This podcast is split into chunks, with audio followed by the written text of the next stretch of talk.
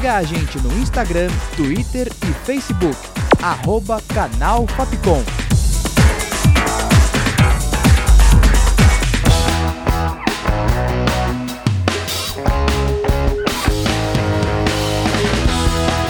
Rádio Fapcom. O som da comunicação.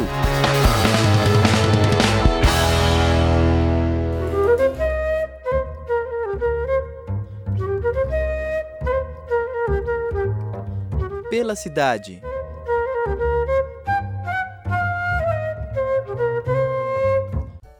Olá, ouvinte! Eu sou a Júlia Lira e começa agora o primeiro Pela Cidade de 2023.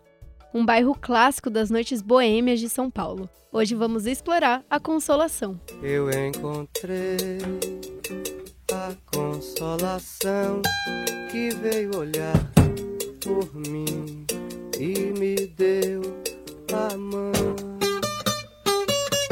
Desde 1865, a Rua da Consolação já marcava a cidade pela longa distância que percorria, indo do bairro Pinheiros até Sorocaba. Essa rua já foi divisa de São Paulo com a cidade do interior. Mas ainda antes de receber o nome que é super conhecido até hoje, Consolação se chamava Piques. Piques era um famoso comerciante da época e diz a lenda que era conhecido como o mais querido leiloeiro de escravos de São Paulo.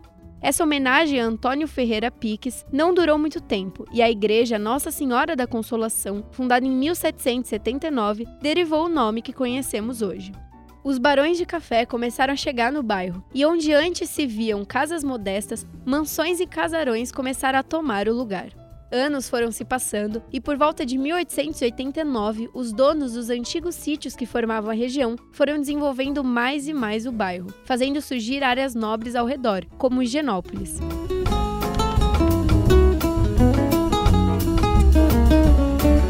Com o tempo, o comércio foi tomando conta daquele pedaço e hoje uma das suas mais conhecidas da cidade passa por lá, a Rua Augusta.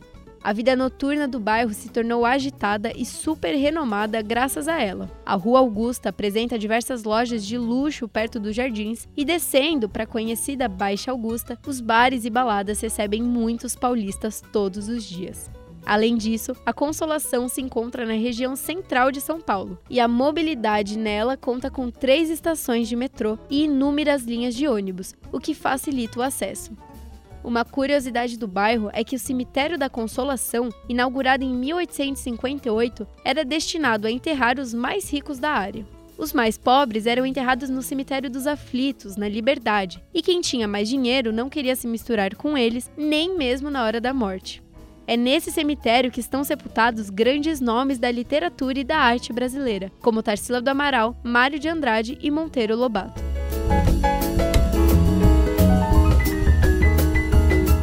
Bairro conta também com um cantinho meio escondido que muita gente não sabe da existência. A passagem literária é um caminho logo abaixo do primeiro farol da Consolação. As entradas ficam ao lado do Riviera Bar e do outro lado da rua, ao lado do Petra Belas Artes. E aliás, a gente tem um Pela Cidade só sobre esse cinema incrível de São Paulo. Esse é um jeito de atravessar a rua de forma subterrânea e ainda dar uma olhada nos livros do sebo desse caminho e em exposições nas paredes da passagem.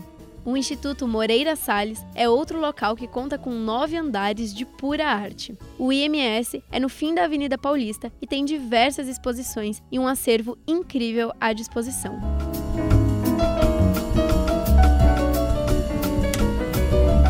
com roteiro, produção e locução de Julia Lira, sonoplastia de Danilo Nunes e direção artística de Fernando Mariano. Essa foi mais uma produção da Rádio Fapcom 2023.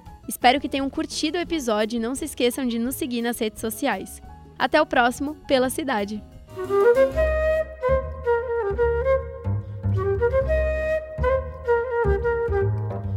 Pela cidade.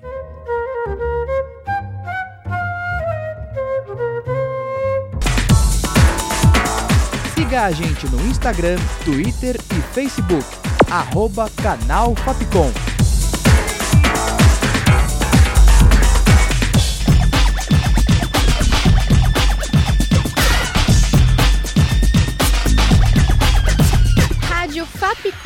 O som da comunicação.